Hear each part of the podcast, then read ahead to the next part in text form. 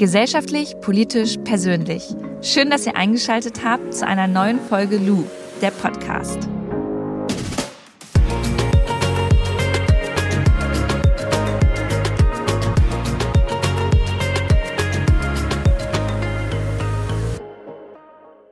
Ihr Lieben, die heutige Podcast-Folge wird unterstützt von der ZDF-Doku-Reihe Plan B.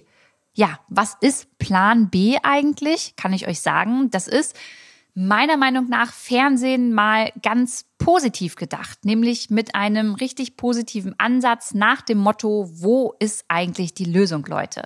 Und in dieser ZDF-Doku-Reihe geht es um Menschen, die machen. In den unterschiedlichsten Bereichen. In Sachen Klimaschutz, Technik, aber auch innerhalb unserer ganzen Gesellschaft. Da wird zum Beispiel Licht aus Brot hergestellt, Lachs aus Möhren und Leder aus Kaktus. Klingt mega interessant, oder? Wenn ihr wissen wollt, wie das funktioniert und welche Menschen eigentlich dahinter stecken, die sowas entwickeln, dann schaut doch einfach mal in der ZDF-Mediathek vorbei. Da gibt's nämlich eine Menge Stories, die richtig motivieren und richtig positiv sind. Bei planb.zdf.de oder schaut in die Show Notes, da gibt's nochmal den Link. Und jetzt viel Spaß mit der heutigen Folge. Ja, Leute, heute wird's persönlich. Ich habe nämlich festgestellt, dass einige, die hier zuhören, herzlich willkommen übrigens, noch ziemlich neu hier in meinem Podcast ähm, sind und überhaupt nicht wissen, wo ich eigentlich herkomme, was ich so gemacht habe die letzten Jahre und weshalb ich eine Herz-OP hatte. Und ich möchte heute gerne mit euch über diese Herz-OP sprechen. Ich möchte aber auch über Essstörung sprechen und über Fitnesswahn. Das alles hat bei mir ähm, zusammengehört und ist Teil meiner Geschichte. Und wenn wir mal ein bisschen zurückgehen, Richtung 2013, dann hat, hätte man damals eine sehr verunsicherte Lou kennengelernt, die ähm, wenig Selbstbewusstsein hatte, irgendwie Anfang 23 war, sich dick gefühlt hat und nun dort auf dieser Instagram-Plattform ganz, ganz viele durchtrainierte Menschen gesehen hat, sich ein Vorbild genommen hat und auch so sein wollte und dachte, okay, wenn ich dünn bin, wenn ich durchtrainiert bin, wenn ich braun gebrannt bin, wenn ich einfach so aussehe wie die vielen Fitnessmodels, dann bekomme ich mehr Aufmerksamkeit und ähm, ja, habe vielleicht einfach ein schöneres Leben. Und deshalb habe ich dann angefangen, viel Sport zu machen und habe ähm, diese ganzen Fitness-Sessions, mein Essen, meine Fortschritte, ähm, meine Kilos, die ich abgenommen habe, all das habe ich auf Instagram geteilt und dokumentiert. Damals wusste man ja noch nicht, was eine Influencerin oder ein Blogger ist, ich zumindest nicht. Und deshalb war das erstmal nur eine Plattform, ähm, auf der ich für meine Freunde irgendwie Sachen geteilt habe und wir uns da gegenseitig geschrieben haben. Aber ich muss sagen, 2013, 2014 war ich irgendwie einfach dann auch zur richtigen Zeit am richtigen Ort und es haben immer mehr fremde Menschen auf meinem Account vorbeigeschaut, die auch wiederum motiviert wurden, weil ich so viel Sport gemacht habe. Ich habe dann viele Likes, viele Kommentare, viele Follows bekommen und das war für mich so ein richtiger Push. Das war wie eine Droge, weil je mehr Sport ich gemacht habe und desto dünner ich geworden bin, umso mehr Menschen ähm, haben mich wahrgenommen, haben mich, hatte ich zumindest das Gefühl, gewertschätzt und ähm, haben mich gefeiert und das hat mir natürlich gefallen, diese Aufmerksamkeit, weil das mein Selbstbewusstsein gepusht hat. Und irgendwann nach wirklich Monaten, die ich jeden Tag dreimal Sport gemacht habe, also wirklich morgens vorm, ähm, vorm, vor der Arbeit laufen gewesen, mittags im Fitnessstudio, abends nochmal laufen gewesen, nur noch Salat gegessen, ähm, ganz viele Workouts gemacht, um irgendwie Bauchmuskeln zu bekommen. Also nach diesen vielen Monaten sah ich rückblickend wirklich nicht mehr gesund aus. Ich hatte mich von, ich glaube, es waren so 53 Kilo auf 46 Kilo runter gesportelt und auch ein bisschen runter gehungert. Ich hatte zu dem Zeitpunkt dann auch ein wirklich gestörtes Verhältnis zum Essen, ähm, habe Kohlenhydrate äh, vermieden, überhaupt keine Süßigkeit mehr gegessen, habe aber auch angefangen zu heulen, wenn ich abends nach dem Sport in den Kühlschrank geguckt habe und halt kein Gemüse da drin war, weil ich dachte, scheiße, ich darf nichts anderes essen und ich hatte aber vergessen einzukaufen. Das war für mich so ein richtiges Drama. Es war ganz, ganz schlimm für mich. Und ja, nach diesen ganzen Monaten sah ich wirklich nicht mehr gut aus. Das Internet hat es aber gut gefunden. Also ich habe wirklich viel Zuspruch bekommen und viel Lob dafür, dass ich jetzt ähm, einen Bizeps habe und meine Oberschenkel durchtrainiert sind, dass jetzt auch diese Lücke zwischen den Oberschenkeln da ist und mein Bauch so flach ist. All das habe ich jeden Tag gelesen und fand es natürlich toll. Und nach außen ähm, hat es auch so gewirkt, als ähm, wäre ich total gesund am Start und total vital, aber in mir drin war ich super müde, ich war mental komplett zerschossen und ich habe auch überhaupt nichts mehr mit meinen Freundinnen gemacht. Ich habe, ihr müsst euch das so vorstellen, die haben gefragt, Lu, kommst du heute Abend mit? Und ich habe immer irgendwelche Ausreden gefunden, habe mich da immer rausgeredet, weshalb ich mit denen nichts machen will. Wenn wir uns mal im ähm, Schwimmbad getroffen haben, bin ich zum Schwimmbad mit meinen Sportklamotten hingelaufen, damit ich noch mal eine Jogging-Einheit gemacht habe. Also es war, ich war in so einem richtigen Fitnesswahn und ich wollte immer schlanker, immer muskulöser werden. Und dann gab es die Tage im Fitnessstudio, an denen ich bei Burpees, also wenn man so auf dem Boden ähm, einmal springt, so per Liegestütz, einen Liegestütz macht und dann wieder hochspringt, ähm, bei Burpees umgekippt bin. Mein Kopf, ähm, der wäre fast geplatzt, der hat richtig wehgetan und dann bin ich umgekippt, war kurz bewusstlos und ähm, bin dann wieder aufgestanden und dachte, ja, okay, vielleicht habe ich heute wirklich ein bisschen wenig gegessen, du musst morgen mal ein bisschen mehr essen, dann geht das schon. Zweite Tag, dasselbe. Vierte Tag, nochmal dasselbe. Und nach einigen Malen, ähm, bei denen es passiert ist, hat dann mein damaliger Freund und auch mein Papa gesagt, die haben beide gesagt, alles klar, Luisa, das geht so nicht weiter, du gehst jetzt zum Arzt, du lässt das prüfen, denn das ist einfach nicht normal. Ich also zum Arzt, habe mir überhaupt nichts dabei gedacht, wurde vom ähm, Hausarzt relativ schnell ähm, zu einem Kardiologen überwiesen. Und ich weiß noch, wie ich dahin bin an dem Tag. Ich hatte äh, meine, meine Sportsachen schon an, weil ich danach ins Fitnessstudio wollte. Bin mit dem Auto nach Braunschweig gefahren, ähm, habe da geparkt und habe mir überhaupt nichts dabei gedacht.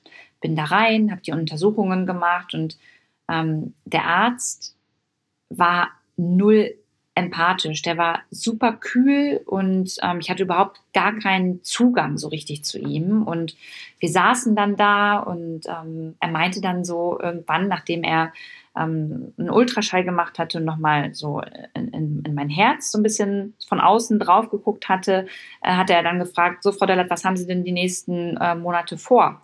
Und dann habe ich gesagt, ja, weiterhin eigentlich Sport machen. Und dann hat er gesagt, das können Sie sich abschminken ja, habe ich natürlich erstmal gedacht, ja, okay, alles klar, warum denn? Naja, und dann hat er mir das erklärt.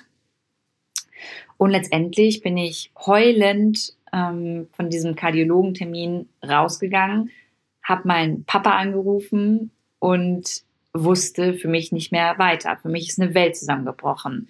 Denn ähm, der Arzt hatte gesagt, dass ich ein Loch in der Herzklappe habe. Dieses Loch ähm, ist nicht entstanden dadurch, dass ich viel Sport gemacht habe. Das war anscheinend schon immer da. Aber es ist schneller größer geworden durch diesen exzessiven Sport, den ich getrieben habe, ähm, ist es einfach auf mein Herz geschlagen und hat nicht gut getan. Und ähm, er sagte mir, ich soll mal Rücksprache mit meinem Papa halten, was wir jetzt machen, aber dass das Ding schnell operiert werden muss.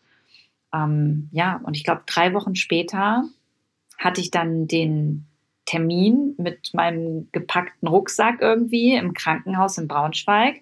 Ähm, und dann hat man ja immer noch mal so einen Termin mit einem Arzt, der dann erklärt, was äh, eine Narkose bedeutet, ähm, was da natürlich auch für Risiken entstehen können und es war so für mich ein ganz schlimmer Tag, weil ich weiß nicht, ob es die Leute gibt, die zuhören, die vielleicht auch mal eine Herz-OP hatten, aber ich dachte in dem Moment, ich unterschreibe jetzt hier was und vielleicht wache ich gar nicht mehr auf. Das war für mich ganz schlimm und ähm, der Tag vor der OP war für mich der allerschlimmste, denn es war so, man konnte jetzt durch den Ultraschall nicht so ganz genau sehen, ähm, was man an dem Herzen während der OP machen muss. Ob ich äh, eine komplett neue Herzklappe bekomme, ob man das Loch nur flickt. Ähm, das stand halt alles zur Debatte und konnte erst entschieden werden, als ich in diesem OP-Saal dann halt ähm, lag. Und von daher war es für mich relativ schwierig, ähm, dann einen Tag vorher von meinem Papa und meinem damaligen Freund Abschied zu nehmen und zu wissen, morgen früh wirst du in einen OP-Saal gefahren und da wirst du am Herzen operiert. Und ich weiß noch, äh, die, die Frau, die Krankenschwester kam morgens ähm, dann ins Zimmer, nachdem ich mich den Abend davor wirklich weinend ähm, von meinem Freund verabschiedet habe, hat mir so eine, so eine Tablette gegeben, so eine kleine Beruhigungstablette. Und dann ähm, sollte ich mich in mein Bett legen und dann wurde ich mit dem Bett ähm, in so einen Vorraum geschoben, bevor du quasi über ähm, ja, über so, einen, so, so einen kleinen Tresen dann in den Narkosebereich ähm, gehieft wirst. Und dann war ich in diesem Vorraum und neben mir lag ein alter Mann, der mich angeguckt hat und auch schon so ein bisschen weg war und nur noch gesagt hat, viel Glück. Und mein Herz hat so gepocht, ich hatte so Angst, ich hatte so Angst und ich habe noch dieses Bild und auch diesen Geruch aus diesem, aus, aus diesem sterilen Raum habe ich noch so voll in meinen Gedanken, in meiner Nase drin. Ja, und dann wurde ich, ähm, wurde das Bett an, an diesen Übergang geschoben. Das war so ein Tresen, dann wurde ich da draufgepackt und dann wurde ich über dem Tresen ähm, auf ein neues Bett gepackt. Und ähm, dann weiß ich nur noch, wie der, äh, der, der Arzt oder die Arzthelferin ähm, gesagt hat, Frau Dellert, äh, zählen Sie doch mal von drei runter. Und ich weiß nichts mehr. Ich weiß nichts mehr. Und dann schien die OP loszugehen. Und ähm, erinnern kann ich mich dann nur noch daran, dass ich wieder aufgewacht bin und voll panisch war und überhaupt nicht so richtig da war. Also es war wirklich, als wäre ich auf Drogen und ich kann mich auch nur noch so ein bisschen dran erinnern und habe sonst noch die Erzählungen von der ähm, Krankenschwester und meinem Papa. Das erste, was ich wohl so aus mir rausgestammelt habe, war, dass ich meinen Papa sprechen möchte.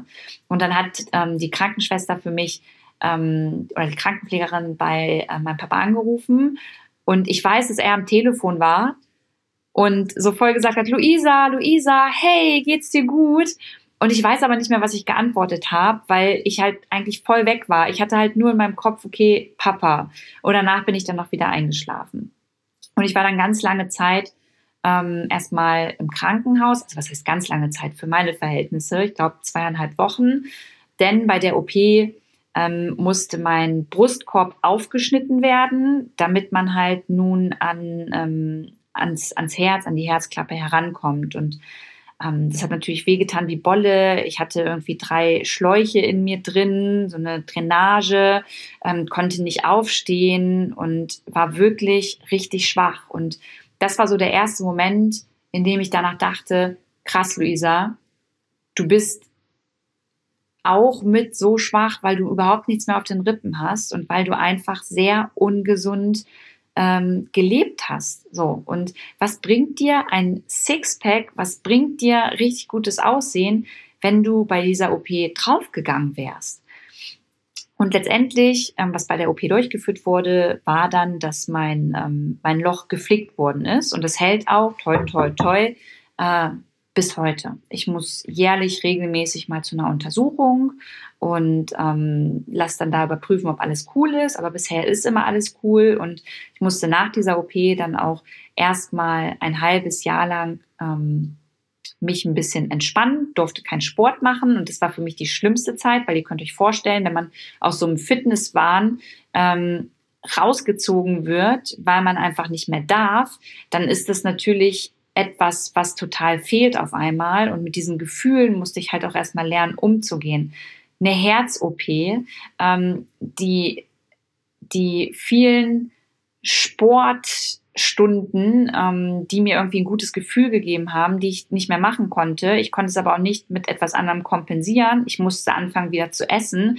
Das alles war für mich echt richtig viel damals und ähm, ich habe dann nach einigen Monaten, nachdem ich auch eine Reha gemacht habe, ähm, dann angefangen, eine Therapie ähm, zu beginnen, um ganz viel aufzuarbeiten. Denn auch das ist etwas, und das habe ich ähm, im Nachhinein mit ganz vielen, die auch eine Herz-OP hatten, ähm, besprochen. Da werden ganz viel Gefühle auf einmal ausgelöst. Ich kann es gar nicht beschreiben, aber ich habe nach dieser Herz-OP so oft so viel geweint und ich wusste in dem Moment gar nicht warum. Und mein damaliger Freund war auch völlig überfordert damit und dachte, was soll ich denn machen? Es ist doch alles gut. Und ich konnte es nicht erklären. Ich habe ganz viel geweint. Ich habe ganz viel an meine Kindheit wieder gedacht. Und all das habe ich dann in einer ähm, Therapie aufgearbeitet. Und heute darf ich wieder Sport machen, so viel ich will, wann ich will, aber mache es aus einem ganz anderen Blickwinkel nämlich Sport, weil ich fit sein möchte, Sport, weil es mir Spaß macht und äh, Sport, ja, weil es mich einfach gesund hält, aber nicht Sport machen, weil ich einem bestimmten Schönheitsideal nacheifern möchte und ähm, Aufmerksamkeit von außen bekommen will. Wir leben halt in einer Zeit, in der Aufmerksamkeit irgendwie eine Währung ist, in der Likes und Kommentare auch eine Währung sind und wir darüber dann natürlich auch Aufmerksamkeit bekommen.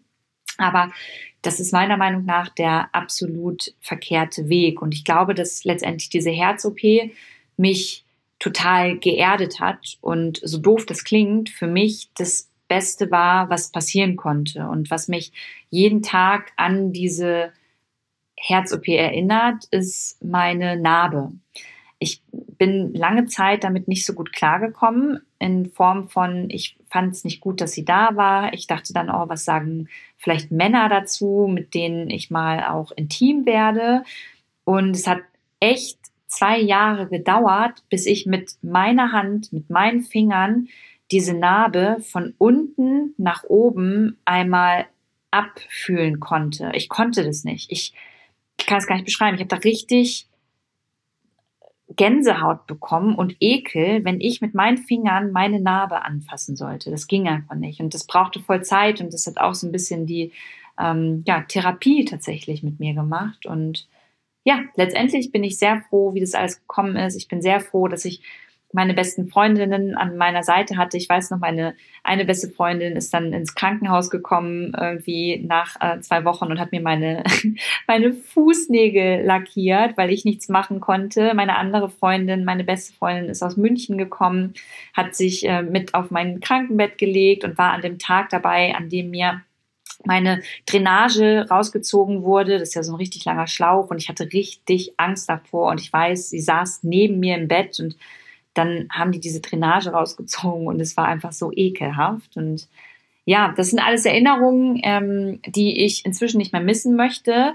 Und gleichzeitig, warum erzähle ich euch das überhaupt?